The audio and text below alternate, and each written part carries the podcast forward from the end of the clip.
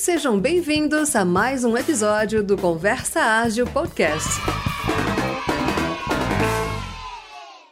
Que tal escalar o seu produto aplicando as melhores técnicas de growth? A PM3 acaba de lançar o seu terceiro curso, Product Growth.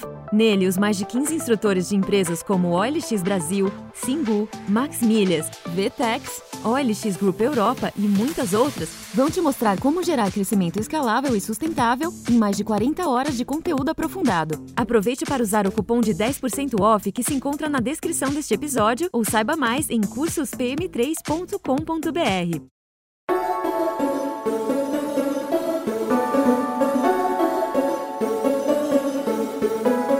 Bem, ouvintes, o nosso convidado de hoje é Murilo Alcântara. O Murilo, ele é fundador e CEO da EasyMove, né? Ele tem uma trajetória super bacana. Murilo, vou nem fazer as, as apresentações, eu vou deixar essa parte para o nosso desafio, a gente sempre passa para os convidados. Mas antes eu queria te agradecer é, por você ter aceitado fazer esse papo aqui com a gente.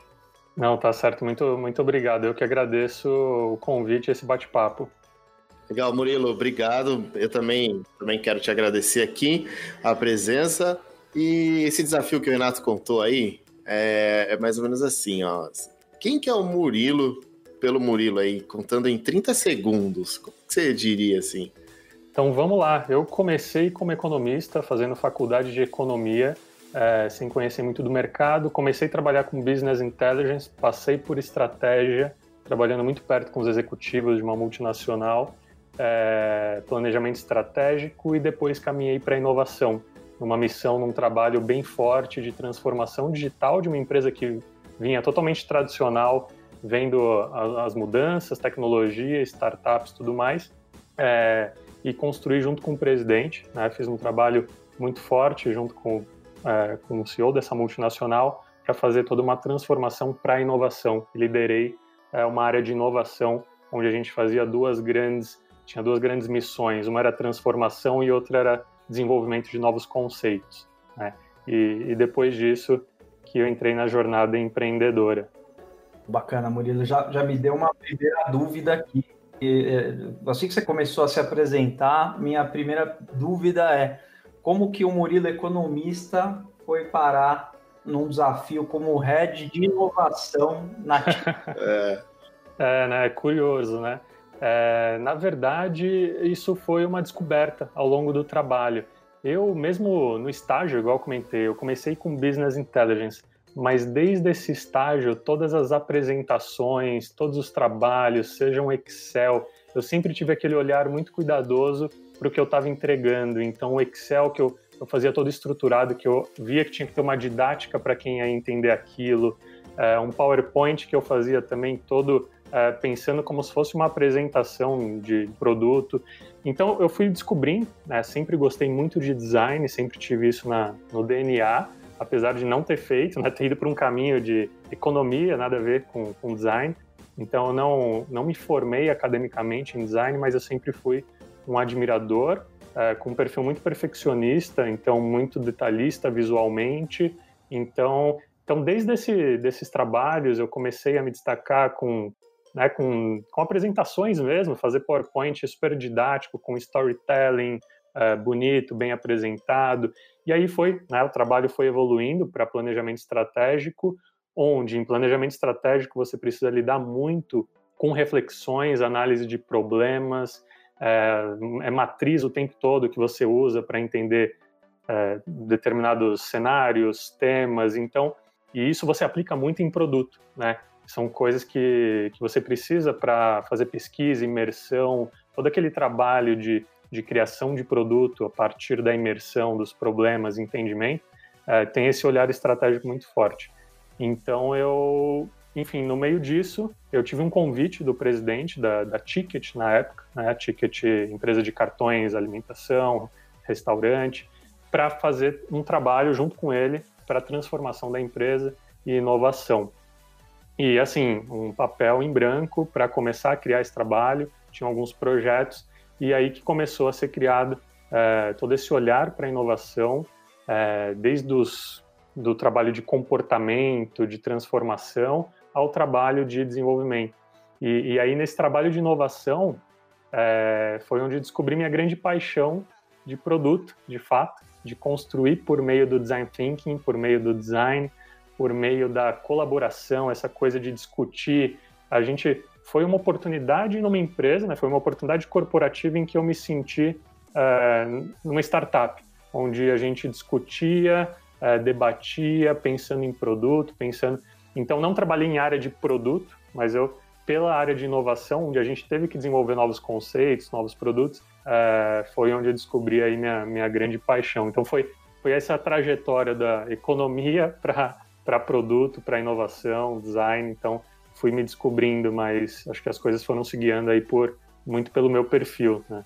Uma vantagem você deve ter, Murilo, de você não ir para aquelas decisões sentimentais, né, cara? O economista me mostra um número aí, cara. Eu quero ver o que, que a gente vai medir. Era mais ou menos por aí?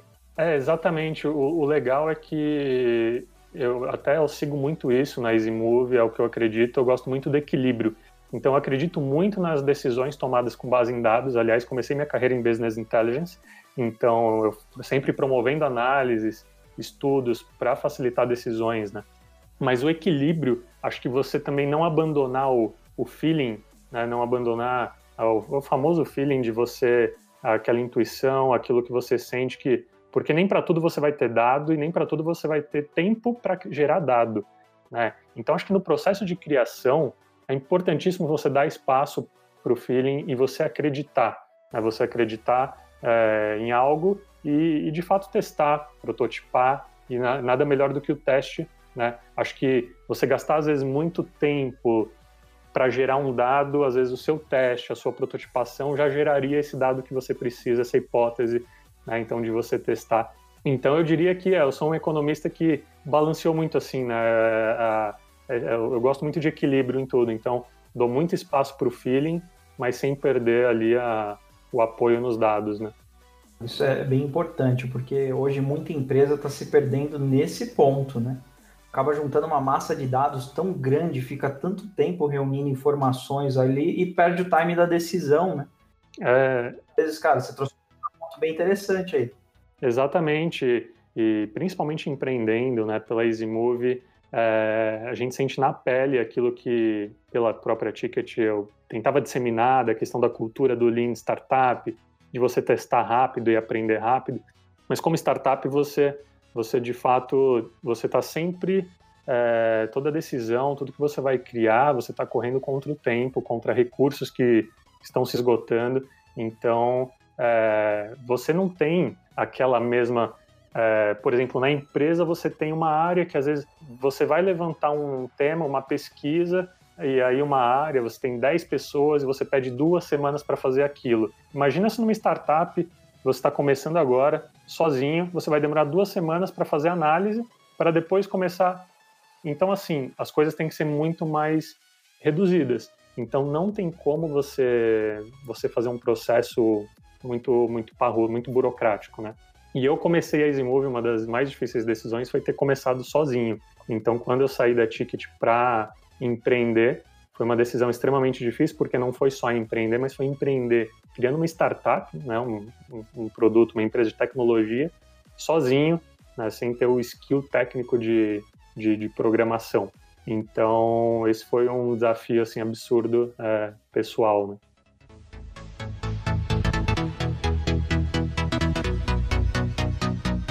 Pô, cara, legal isso que você falou. Você falou sobre Lean.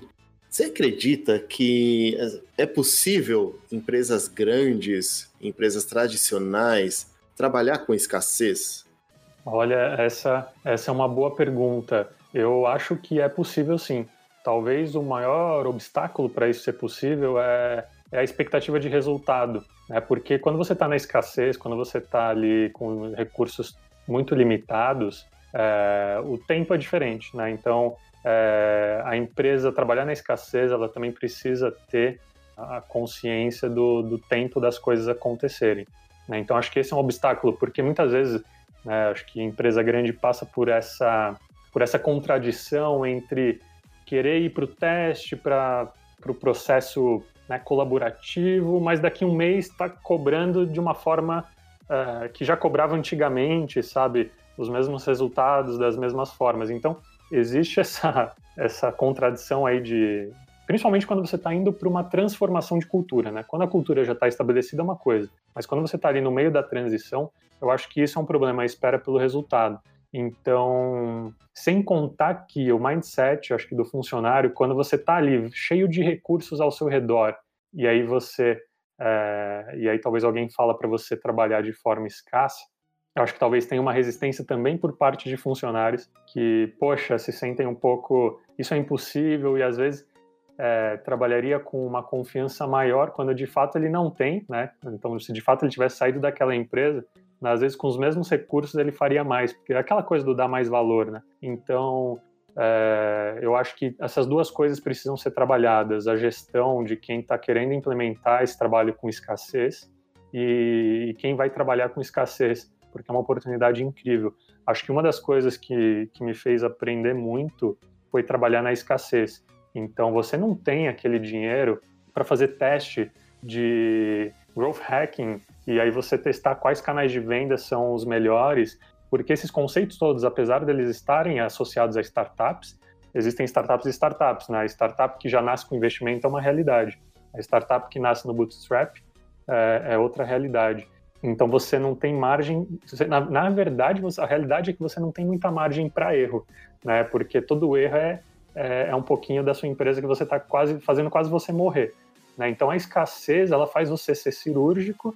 A escassez te obriga a, a refletir, a tomar decisão rápido, ao mesmo tempo, assim, de uma forma muito intensa, né? Decidindo, é, sempre com olhar no resultado. Acho que isso que é o bom, porque a escassez ela te obriga a, se você não der resultado, você vai deixar de existir. E numa empresa grande, muitas vezes se você não dá resultado, a política, né, aquela conversinha, a política te ajuda a manter as coisas. Então, acho que, falando aqui, né, uma ótima contribuição que eu vejo da escassez é que ela te obriga a, a dar o seu melhor mesmo, a tentar gerar resultado. E eu acho que isso para uma empresa grande é excelente. Ah, legal. Curti. Antes do Renato dar a opinião dele, a gente falou isso num episódio também. Você lembra, Renato? O episódio com Horácio Foblet. E ele falou uma coisa muito legal que eu lembrei assim nas suas palavras. Assim, cara, uma startup, ela pode morrer na semana seguinte. Ela é uma morte iminente, assim. É algo que, que sabe, é, tipo assim... Coloca o paciente na UTI, né? Qualquer Isso. probleminha é fatal. Não tem manobra nenhuma. Exatamente. É, cara. Eu tive uma situação muito real de escassez quando eu comecei a EasyMove. Primeiro que quando eu comecei, né, igual eu falei, eu comecei sozinho. E aí eu não tinha né, nada é, muito elaborado, eu saí justamente para começar a pensar do zero. E aí, primeira semana, Excel para fazer a EasyMovie, tá só para contextualizar, é uma plataforma que facilita a contratação e produção de vídeo, né? facilita toda a experiência de criação de vídeo, contratação de produtores, seja freelancers, editor, cinegrafista, é, roteirista, locutor ou produtoras, né? E quando eu comecei, eh, foi muito página em branco do zero. Comecei fazendo um briefing ali no Excel para conseguir um primeiro cliente, conectar um primeiro produtor. É, já tive um primeiro caso por meio de amigo, então né, consegui testando MVP. Mas aí eu tive um primeiro é, investimento pequeno e esse investimento pequeno foi o que eu peguei. Eu sozinho, não tinha equipe, né? Desenvolvedor, designer. Então, esse investimento era justamente para eu desenvolver aí a primeira versão da plataforma. É, e eu tinha esse valor, o que eu consegui contratar com esse valor foi um mês de uma empresa de desenvolvimento, de uma agência de desenvolvimento, que trabalhava no formato Agile. Então, eu não contratei escopo, eu contratei é, pessoas né, que iam trabalhar por um mês. Então, eu tinha um mês para fazer a coisa acontecer. E aí, eu tinha aquele, e aquele dinheiro ia queimar em um mês. Se eu chegasse no fim daquele um mês, o produto, a primeira versão não, não tivesse pronta, eu ia ter que me virar. Então foi uma experiência de escassez incrível que me fez aplicar ali o mindset agile na prática, que todo dia eu olhava o Trello e a priorização como produto era de fato aquilo que era muito importante. Ali eu, eu vi a diferença do importante do que para o que eu quero, principalmente tendo esse perfil mais perfeccionista, né? Então poxa, assim, estamos vendo que a coisa está no limite aqui. A gente tem essas funções que são importantíssimas, mas meu pensamento era sempre, tá, o que eu preciso para ter, para ter uma experiência completa? Eu não posso chegar daqui um mês e, e o produto morrer no meio do caminho, tipo uma pessoa, um usuário começa e e não compra. Não, eu preciso que ele compre. Eu preciso que um produtor mande proposta. Eu preciso que eles consigam se conectar para fazer um vídeo. Então, como que eu concluo essa experiência? Então, desde exemplos, sabe, simples do tipo, cara, tô vendo que tá tudo apertado, corta esse filtro, porque para que filtro, para que funcionalidade de filtro no início de uma plataforma, se você nem sabe o volume que vai ter essa plataforma ainda? Tanto é que esse filtro, numa determinada página que a gente tinha, a gente não colocou até hoje. É, então, assim, e esse filtro estava desenhado, estava né? nas telas, estava no design, estava no protótipo, então, essa priorização dia a dia ali, do tipo, imaginando, tá, tô lançando de, né, dia 1 um aqui de, de lançamento, é, o que, que eu vou precisar para concluir uma experiência, né? Do lado do usuário, o que, que é importante para ele, e eu tenho esse um mês para terminar. Então, a escassez me trouxe uma noção de priorização é, muito importante, né? De priorização que fez de fato ali, eu tive que foi um trabalho assim intenso, e, enfim, foi extremamente gratificante. E no meio disso, ainda aprendi, tive que aprender a programar, porque eu vi que não tava, não ia dar tempo de tudo mesmo, as páginas, as lands, né, tudo que era navegação externa, eu mesmo acabei aprendendo HTML, CSS com vídeo no YouTube e fiz as, as páginas externas, né, nada que era sistema. Então, então a escassez é muito boa para isso, você desenvolve skills e você aprende a importância da priorização correta né, eu, eu poderia ter gasto ali fácil três meses, quatro meses se eu tivesse recurso. E às vezes ia ter o mesmo teste, ia ter o teste mais tarde, porque eu consegui testar usuários né, logo que a gente finalizou. Então a escassez é um, foi um bom ponto que você trouxe, ela, te, ela desenvolve bastante uh, os funcionários e, e, e, ajuda você a testar mais rápido. Foi muito legal o seu exemplo, Murilo, porque o, o Lean ele veio pós Segunda Guerra Mundial ali, pensamento total de escassez, né? Então, é, é e só que é uma dificuldade, né, para muitas empresas pensarem nisso. Eu até queria trazer um exemplo aqui, o daí que você perguntou tal, e, e, eu tinha um pensamento um pouco diferente sobre isso. Só que eu estava conversando com um amigo meu, e ele estava, e ele é da parte de produtos tal, um grande banco né? E a gente fala dos grandes bancos aí, quantos bilhões, né, tá fechando aí de, de né, no fechamento aí anual, etc. E, e, escassez não é uma palavra que corre tão facilmente nos corredores. E aí o pessoal tava com aquela cabeça de não, só vai pro ar se for tudo, né? Quem nunca ouviu essa frase, né? Só vale se for tudo aqui gigante, esse produto completo, né? O MVP esquece, né? Já foi faz Sim. tempo. Aí ele, ele trouxe o seguinte pensamento: falou, não, pessoal, vamos parar aqui, resgata aqui, ó, a gente vai montar agora uma startup. Pensa que essa grana agora veio do bolso de vocês. Vocês têm tanto aqui para investir. Como que vai ser a decisão a partir de agora? Cara, a fatia saiu de uma forma tão diferente. genial, genial de trazer essa realidade de a, a, a grana é tua, né? O que, que você faz agora? E você viveu exatamente isso, né, Murilo? Exatamente, é, não, não tem como fugir, então não tem aprendizado melhor que isso.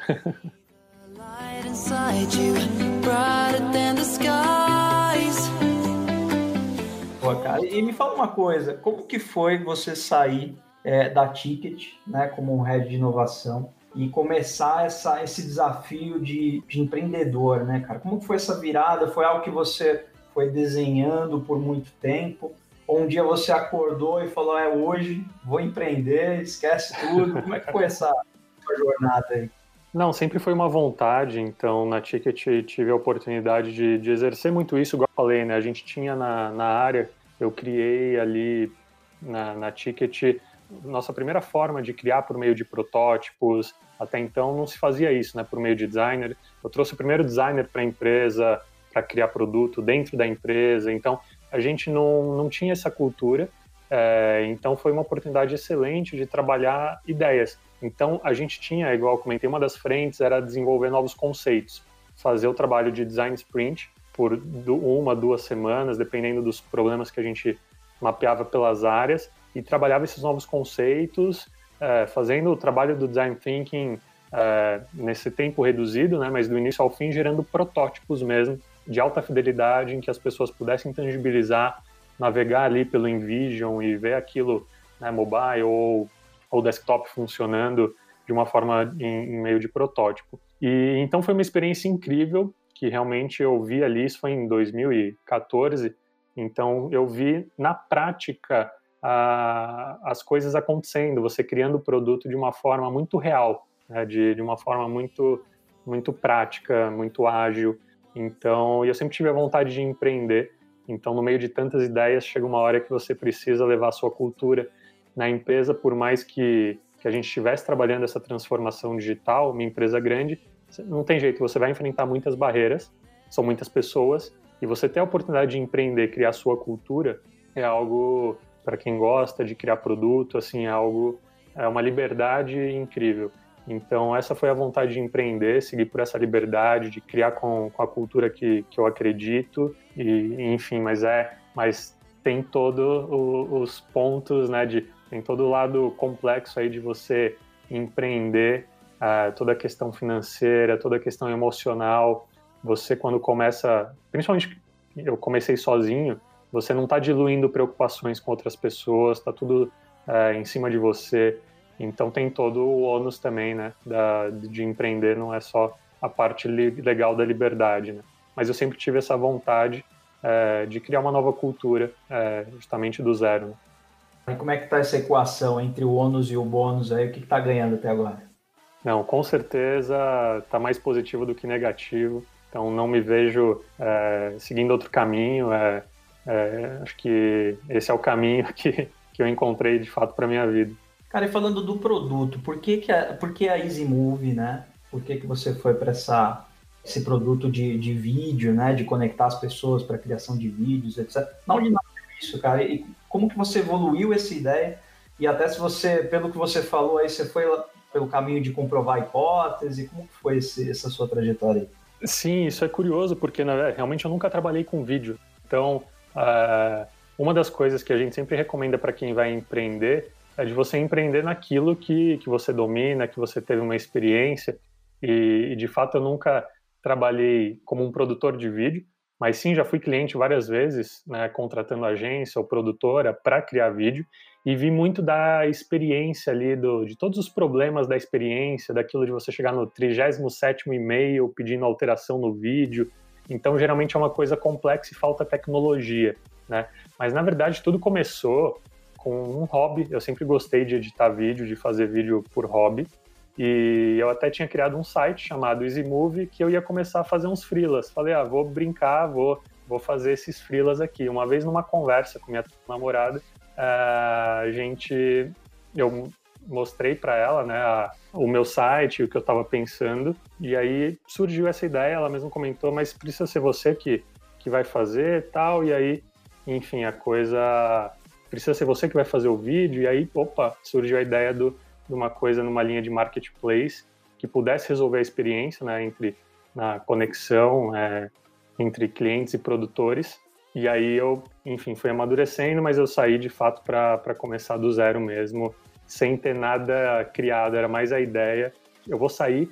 No momento, no primeiro dia que eu trabalhei para Smooth, aí sim eu comecei a canvas, é, desenhar problema, value proposition. Eu saí de fato para começar a, a rabiscar as coisas. Mas foi uma junção de hobby aí. Juntei uma coisa que eu gostava muito, que era vídeo, com design e tecnologia é, então foi essa junção, porque no fundo, né, e aí voltando para o comecinho do que eu falei, apesar da EasyMovie né, ser para a criação de vídeos, a EasyMovie é uma plataforma que, assim, o usuário, o que a EasyMovie leva de valor agregado para o usuário, tanto o produtor como o cliente, é a própria experiência, a tecnologia, as funcionalidades que facilitam o processo de criação de vídeos. E nisso é o que eu tive experiência muito forte, né, de criar experiências por meio de UX, sou aficionado por user experience, então uh, isso foi o que me, que me fez seguir por esse caminho da EasyMove. Cara, quando você falou 37 e-mails pedindo ajustes, na hora eu entrei numa máquina do tempo, eu fui para o meu tempo aqui quando eu era desenvolvedor em agência de publicidade. era nível assim de. Não, não tinha muito a ver com vídeo, mas qualquer coisa que a gente fazia era uma thread de e-mail. Fica a ideia. Exato resolver o problema das agências de publicidade aí. Sim, exatamente. Não, tanto é que, que produtoras, algumas empresas já procuraram querendo usar ferramentas da, da própria Smove é, de um, até de formas diferentes. Então, é, a ideia da Smove é essa, facilitar a experiência de, de criação de vídeos é, justamente nesses entraves todos, desde o momento em que uma pessoa, que uma empresa vai contratar o vídeo, que bate aquela dúvida, né? às vezes você até tem um fornecedor, mas sei lá, surgiu uma ideia de fazer um vídeo é, para um evento com drone, e aí, quem que faz? Então é conectar, facilitar, trazer agilidade mesmo para o processo, desde conexão até a criação, né? essa troca de e-mails, então é usar uma plataforma do início ao fim né, para o processo.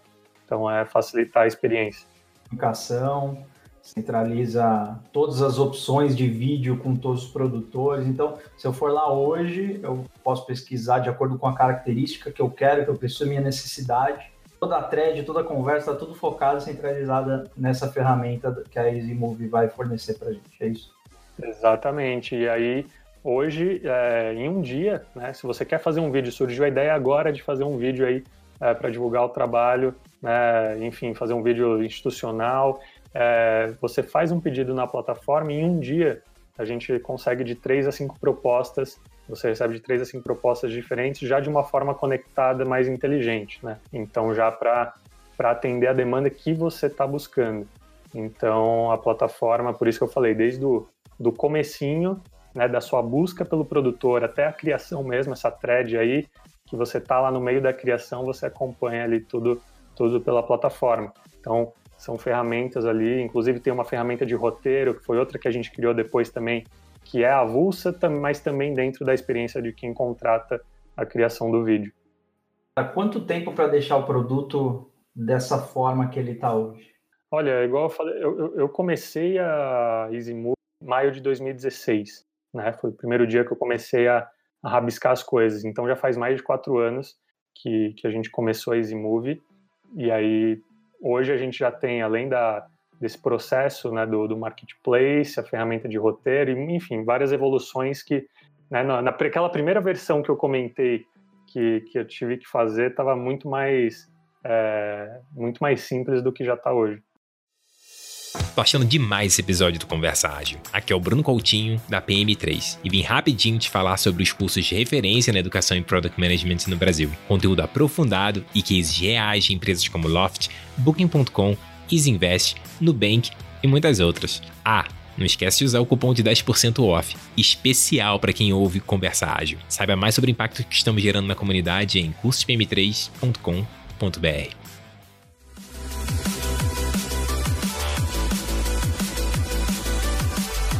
legal. E o time, como é que tá hoje? Tá com já, assim, time muito grande, tá um time...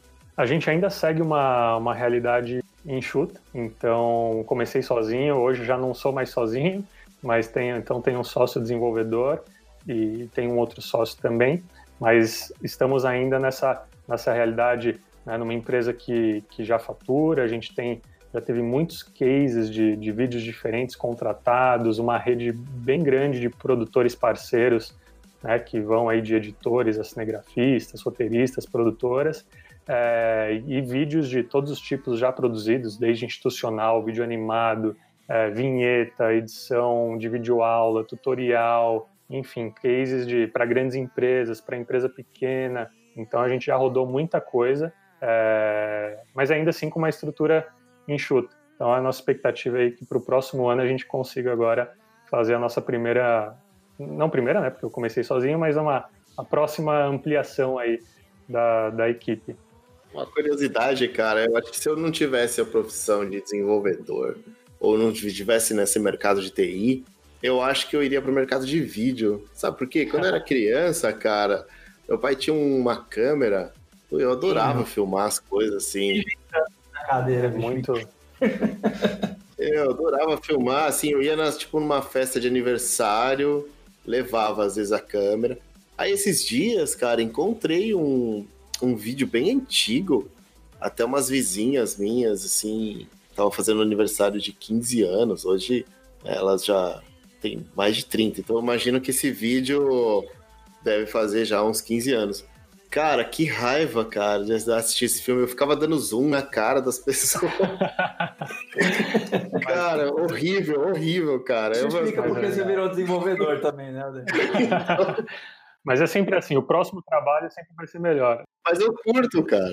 Não, mas vídeo é uma coisa incrível, é porque você dá vida a histórias, né? É uma coisa é demais mesmo. Você poder criar uma diversão é uma coisa muito legal. E uma das coisas que, que a EasyMovie também busca levar justamente a, a possibilidade de pessoas ingressarem nesse mercado né, criativo, trabalhar com isso né, na ponta de quem produz vídeo, né, da gente levar trabalho é, justamente para quem está trabalhando com produção de vídeo. Então é, é uma coisa incrível. E igual eu comentei, o mercado de vídeo tem muita carência por tecnologia ainda, por incrível que pareça. Então toda essa experiência, todo esse processo tem, tem muita carência é, de ferramentas. Inclusive essa foi uma das grandes, um dos grandes motivos da gente ter criado. Aliás, a EasyMove, eu não comentei, né, mas é a ideia depois da, de eu fazer o site como para eu fazer freela, ela seria como um marketplace mais focado no B2C.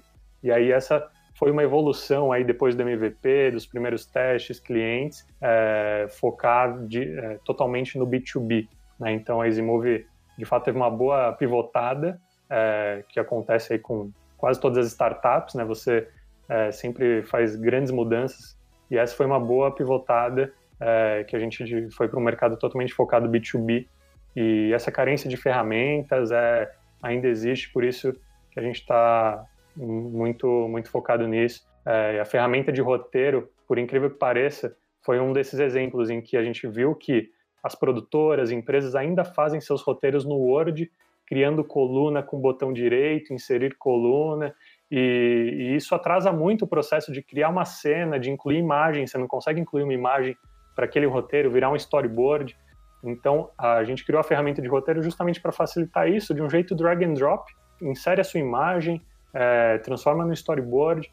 Então, esse é um exemplo né, de, de coisas que, que às vezes você vai né, mapeando ali é, numa experiência no mercado tão que cria tanto vídeo né, pelo mundo. Vídeo é a mídia é, que tem sido a mais consumida pela internet e aí você vê uma carência desse tipo. Então é tem, tem bastante espaço. Você tem razão, eu acho que é, é bem carente mesmo, né? Eu tô pensando aqui, por exemplo, pô, se eu quisesse fazer um vídeo é, profissional, assim, eu acho que eu teria dificuldade de, de conseguir, assim. Por exemplo que você deu, eu acho que você ia ter dificuldade mesmo, né? Mas não eu fazendo, né? Eu, agora dessa vez eu tenho. Se você tentar se cadastrar lá na EasyMove, acho que você já tá. Já tô no blocklist. Já tá rejeitado. blocklist. Não, mas essa carência, inclusive, foi uma das coisas que recentemente a OLX procurou a gente é, justamente para fazer uma parceria, porque Talvez vocês já tenham visto vídeos, vídeos de imóveis, sabe aqueles vídeos de passeio imobiliário que você vê um imóvel e aí é um vídeo em que a pessoa está andando pela casa, que aí você tem a noção de um, você tem a noção de um jeito imersivo de todos os ambientes. Né? Uhum. Mas uma, uhum. uma das grandes dores dos corretores é justamente fazer esse vídeo, a edição. Ah, nem tanto a filmagem, porque você consegue fazer ali pelo celular, né? Mas a edição é uma grande dificuldade. E essa foi uma outra grande experiência que a gente teve que trabalhar com mindset agile mesmo, que a OLX nos procurou para fazer uma parceria para a gente poder levar de forma escalável a edição de vídeo é, para os corretores. Então, como era para lançar no dia do corretor, a gente teve ali duas semanas é, para fazer uma adaptação, um produto diferente que fosse facilitar a contratação de edição de vídeo para corretores para os seus vídeos imobiliários. Né? Então, a gente fez toda uma adaptação ali em duas semanas, de novo aplicando todos essa, esses conceitos aí de quem está com recursos escassos, que nesse caso é o tempo. Né? É. Você conseguir jogar uma feature nova em duas semanas, cara, tem empresa que não consegue fazer um deploy, um deploy em duas semanas. Começar qualquer ideia.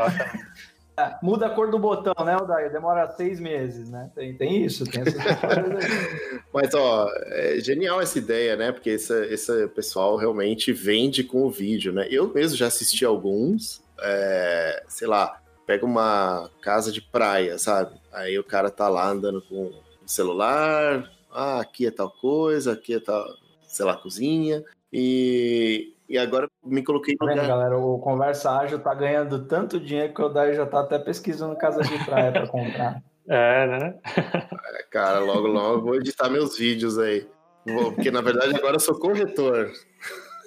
Ah, entendi. Você, na verdade, tá tão, dando tão pouco dinheiro que você tá mudando de área, né, cara? É. Boa. Bom, legal, cara. E realmente, é, vídeo é uma mídia cada vez mais consumida, né? Acho que ainda mais na pandemia. Sim, é. É que a tecnologia vai avançando e vai dando novas possibilidades, né? É verdade. Exatamente. É o conceito do video first, é, trazido aí pelo Zuckerberg. É, e não é à toa que os algoritmos aí das redes sociais priorizam o vídeo né, é, muito mais do que qualquer outro tipo de post. Sabe que eu tô tendo uma dificuldade pessoal com isso, Murilo, porque eu sempre fui apaixonado por podcast. Via rádio, cara. Eu, eu adoro o, o áudio, né? Uhum. Só que aí o pessoal tá começando a pegar no meu pé, cara. Você tem que gravar vídeo, você tem que colocar lá no Store, tem que ser vídeo, vídeo. E, cara, quando eu dou play aqui para gravar vídeo, eu travo. Não sei o que acontece comigo, dá um piripaque no Chaves, eu fico travado aqui. É, então é, é algo que eu tenho que ultrapassar, cara. Sim. Boa.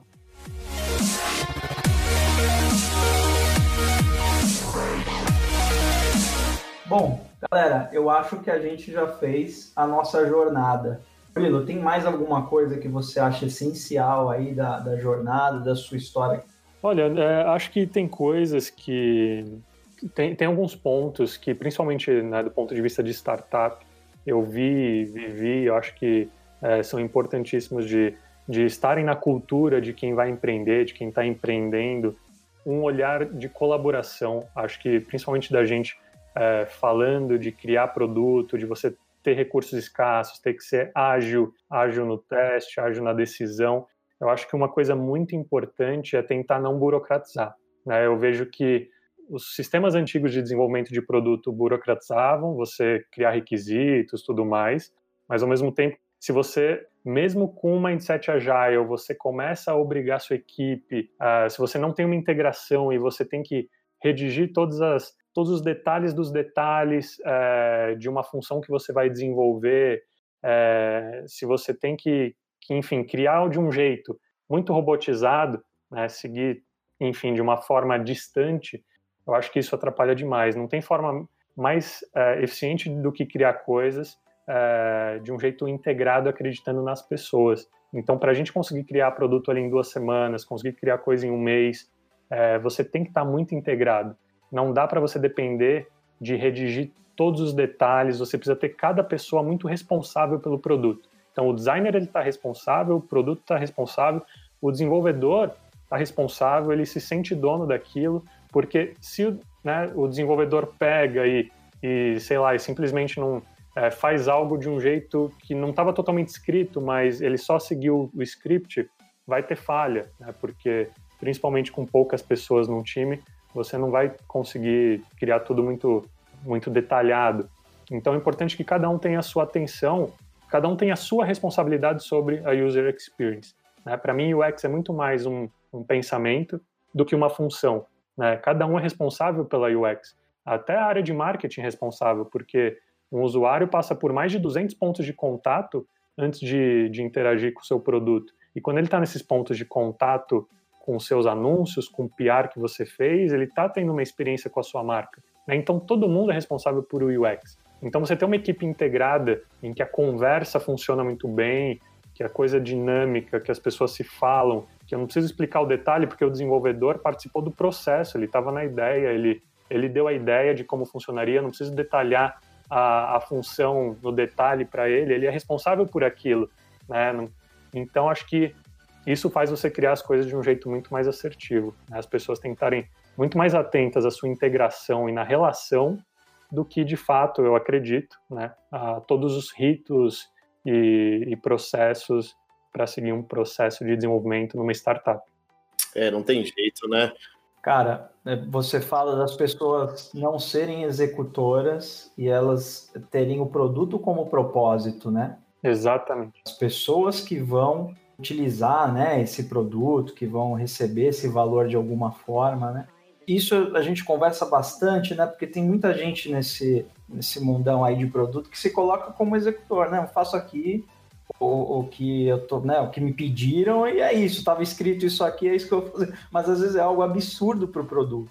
Exatamente. Então, se todo mundo tiver um pouquinho desse olhar, né? O desenvolvedor ele tem que estar conectado ao produto, né? se é um product owner, se é um executivo, se é uma pessoa do atendimento, enfim. Todo mundo está olhando para o produto, está olhando para o consumidor. E uma coisa interessante que você falou, em empresa grande, o pessoal às vezes pergunta por que, que só dá certo quando faz a sala de guerra? né? Porque joga todo mundo dentro de uma sala com um propósito e o negócio anda. Justamente porque quebra todos esses muros, né, cara? Exatamente. Todo mundo ali lado a lado com um objetivo único, né? Exatamente. É, é, é isso. O desenvolvedor, na hora que ele está criando, fica feliz de que a pessoa que vai usar aquilo vai ficar é, feliz. O designer, cada etapa da criação de produtos tem que estar tá pensando na, na, experiência, né? Não tem jeito. Então, é, todo mundo tem que pensar como dono mesmo e trabalhar de forma integrada. Cara, excelente que você falou, cara. E acho ainda mais, ainda mais para uma startup, né? Assim, eu acho que se você tem pessoas conectadas com o propósito e se as coisas não, às vezes não vão bem ou se tá tomando um outro caminho, né? Acho que essa questão da integração, do, da colaboração, ela acaba resolvendo né? e às vezes até pivotando, né? Igual você falou, falou, poxa, vamos tentar um outro caminho, né? Porque exatamente é esse o caminho. No fundo, cara, e aí você falou uma outra frase legal que eu lembrei também desse mesmo episódio do, do Horácio, a gente estava falando sobre investidor e ele falou assim, cara, o investidor ele investe muito mais pelas pessoas que estão levando o negócio do que às vezes pelo negócio em si. Porque uhum. se as uhum. pessoas forem as pessoas, forem as pessoas daquele negócio, elas vão mudar o caminho, elas vão, elas vão resolver. Exatamente. Agora, se for pelo negócio, logo, logo pivotou, logo, logo mudou um pouco de propósito e pronto, já perdeu o sentido para você. E a startup muda demais, não tem jeito. É, e isso está dentro né, do mindset agile, de você ter essa. É justamente para possibilitar essas mudanças que são para a evolução do negócio, né? E é, e é, curioso como às vezes a gente está amarrado com raízes é, antigas, né? Que por mais que a gente tenha esse conceito na cabeça de mudar é, às vezes você faz uma série de mudanças, isso é comum, quem tem na, no seu DNA o mindset agile, é porque você como startup, você define uma estratégia hoje e você desenvolve, mas daqui duas semanas já deu para você sentir que, putz, não era isso, então vamos pelo outro caminho. E às, às vezes passou dois meses, você fez várias mudanças, e aí o ser humano fica com aquela, você fica com aquela sensação, às vezes, de que você está patinando. Só que, na verdade, essa é a vantagem do mindset agile. Na verdade, você evoluiu muito mais rápido. É, ao invés de você não está patinando, você está evoluindo, é rápido. É, então, é, é, engraçado como a gente sabe da importância da mudança, mas fica com uma sensação ruim, como se estivesse fazendo errado quando muda. Então, então, acho que isso é uma coisa que toda startup pode, talvez, é, tirar o peso da consciência que a mudança vai acontecer bastante. Quanto mais é, mudança positiva você fizer, vai ser bom para o seu negócio. É, cara, eu acho que isso foi uma das quebras, uma das quebras essenciais que a agilidade trouxe, assim, de mindset. Que antigamente você mudava duas, três vezes, aí pô, toda hora tá mudando, tem que fazer um, um change request aqui desde o começo, saber. Questão de mudança, né? É, Vamos colocar alguém para cuidar de todas essas mudanças aí que tá acontecendo mudando demais. Né? Então, né? no fundo, quando você quebra esse mindset do tipo assim, cara, a mudança é porque ela vai trazer benefício e não. Ela tem que entrar na cabeça das pessoas como uma coisa de ajuste e não de indecisão do negócio, tipo, a gente vai para lá, vai para lá.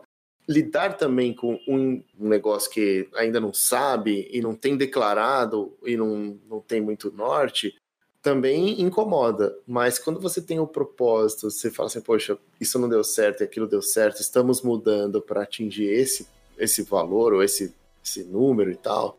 Isso acho que é essa mudança de direção importante, né? Então acho que assim, é, cara, você falou para mim foi uma das mais essenciais quebras assim que a agilidade trouxe de mindset. E hoje eu falo, até falei pro Renato outro dia, a gente estava falando de um produto que estava mudando frequentemente e as pessoas estavam reclamando, né? Poxa, toda hora muda. Eu falei assim, cara, assim, das, ou o time de produtos não tem ainda uma uma ideia fechada e não tem uma maneira de priorizar, não tem uma metodologia para priorizar. Por que está mudando, né? É, por que é. está mudando tanto? Ou, ou o processo, vamos dizer assim, né? O processo que o pessoal adotou, a metodologia que o pessoal adotou para fazer, está travando tá travando isso, sabe? Porque assim, se é, o time tá. fala, pô, muda toda hora. Fala assim, então, cara, a gente tem que adaptar a nossa metodologia para mudar toda hora. Sim, é. É, justamente, tem que entender qual é a mudança, né? Claro que mudança, se você muda toda hora porque você tá perdido, aí é. pode ser ruim, né? Mas a Exato. mudança de prioridade, por exemplo, acho que é uma coisa que às vezes pode ser questionada, né? Você mudou a prioridade, pô, o filtro tava ali na tela, mas aí até hoje passou três anos a gente não fez esse filtro é porque de fato a gente percebeu rápido que ele não era importante, aí, daqui a pouco ele pode ser importante, aí a gente vai colocar, aí ele vai se tornar importante. Então essas mudanças, às vezes até de prioridade, é, tem que ser levadas com um olhar, né, claro, sempre com um olhar crítico de saber se você está mudando né, de forma positiva. E é igual eu falei, tudo, tudo depende também da realidade de cada empresa, né, cada startup. Uma startup com muito investimento é uma coisa, outra sem investimento é outra. Né? Eu gosto de, de seguir o jeito, o modelo de você fazer pequenas coisas muito bem feitas. Mas ao mesmo tempo, eu pela EasyMove tive que fazer de outro jeito muitas vezes, porque uma pequena coisa muito bem feita não ia me trazer a receita de amanhã. E, e às vezes uma experiência mais completinha, não tão pequena como essa, mas um pouco maiorzinha, não ideal ainda, sabendo que ela tem falhas, ela vai me trazer uma receita para sustentar o negócio, para sobreviver um pouco mais, e aí a gente evolui ela. Então, até essa estratégia né, de como você lida, você faz algo muito pequeno muito e bem feito, ou você faz algo maior, sabendo que você vai fazer um pouquinho pior. É, tudo isso depende de cada realidade né, e de cada momento que, que você, você tem, que, tem que ter muita consciência disso. Né? É, o importante é ter consciência. O ruim não é você ter uma UX que não está ideal ainda, porque ninguém começa com uma UX excelente, o ideal é você não ter consciência que aquela UX está ruim, você não ter consciência dos pain points ali, né? não ter consciência da, dos, dos gargalos do seu produto, aí sim isso é ruim. Agora, você ter consciência e ter que priorizar de formas diferentes para sustentar o negócio, acho que isso não, né, não, é, um, não é algo ruim. Cara, você tocou numa coisa bem interessante, porque tinha uma época que ficava uma briga assim, não, o MVP, o V é, é, é de vergonha, não, o, o minimal né, o, o, mínimo viável aí tem que ser muito bem feito, né? Aí tem o MLP, que é o Lovable, né? Então ficou essa baita briga. E, cara, entrando no que você falou, na verdade, o que sustenta o teu negócio? Exato. É esse que é o perfeito. Exatamente. Né? Vai avançando, vai é, aprimorando e sempre fazendo essas mudanças de acordo com que o, os clientes, né? De acordo com o que o mercado está trazendo como retorno. Exatamente. Também não adianta é, ligar o modo aleatório aí sair mudando tudo toda hora. Né? É, pode ter certeza, essa, é essa é a maior realidade que é, é a interação com o mercado que vai te ajudar na priorização. Não tem outra, não tem outro feedback melhor do que isso. Né? Aliás, como produto e por eu ter tido a, a experiência de trabalhar sozinho, né? é, então eu tive que fazer de tudo. E aí você é produto, só que você está olhando o banco de dados, vendo todo, né, todo o comportamento ali, é, fazendo vendas e essa experiência de vender te ajuda a entender né, muito da experiência do cliente. Então é, é bem por aí mesmo. Cara, muito legal. E aquele recado que você trouxe eu achei sensacional. Patinar é estar tá parado, né?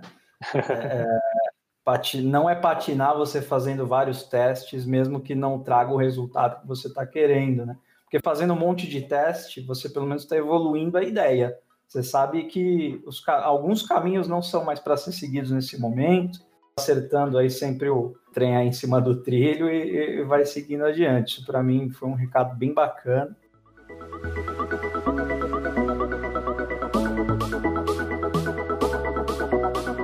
E Murilo, cara, eu queria abrir aqui um espaço para você é, trazer o que você quiser. Né? É o nosso momento jabá, cara. Você pode vender alguma coisa, você pode trazer mais informações sobre a EasyMove, você pode, enfim, trazer dicas para os nossos ouvintes, o que você quiser, esse espaço é teu agora. Bom, eu acho que para qualquer um que estiver precisando de vídeo, é, seja para qualquer tipo de budget, a EasyMove já é uma plataforma que consegue atender isso. Então, desde a startup que está começando agora, uma empresa pequena, um comércio, uma empresa grande, a gente tem uma rede de parceiros é, muito qualificada para atender todo tipo de vídeo e a gente tem conseguido mostrar de fato como a EasyMove está trazendo eficiência para empresas. Tem empresa que, que tem todo o seu budget direcionado para contratar ali pela EasyMove, justamente porque. E aí ele trabalha com vários parceiros para cada trabalho, justamente otimizando a sua verba é, usando o melhor, né, para tirando o melhor de cada produtor. Então, hoje pela EasyMove você já consegue receber propostas em, em horas até para fazer trabalhos urgentes e a gente tem uma experiência, todo um apoio de, um, de, um, de uma plataforma ali que já já está bem bacana. Então, para toda necessidade de vídeo, é, com certeza pode buscar ali easymove.com.br que, que você vai conseguir ser atendido. E para quem produz vídeo também pode conhecer a ferramenta de roteiro, que com certeza vai facilitar aí, tirar você do Word, do Docs e, e te ajudar a, a fazer roteiro de forma mais, mais eficiente. Cara, bem legal. Você tem dois potenciais clientes. Aqui, na verdade, um potencial cliente, que é o Conversa Ágil. A gente está precisando de vídeo. Já percebeu que o Odair não é o cara indicado para fazer as gravações. Pode ter certeza que a gente vai acessar aqui a EasyMove. A gente vai colocar o link também aqui na descrição do episódio. E Murilo, cara, queria te agradecer muito pelo papo. Foi bem bacana. Obrigadão por você ter, ter aceitado. E até um papo aí. Eu, eu que agradeço. Muito obrigado aí pelo bate-papo. Valeu, Murilo. Até a próxima. Até mais. Você ouviu mais um episódio do Conversa Ágil Podcast. Ouça esse e outros episódios em conversaagil.com.br ou no seu agregador de podcast favorito. Até a próxima!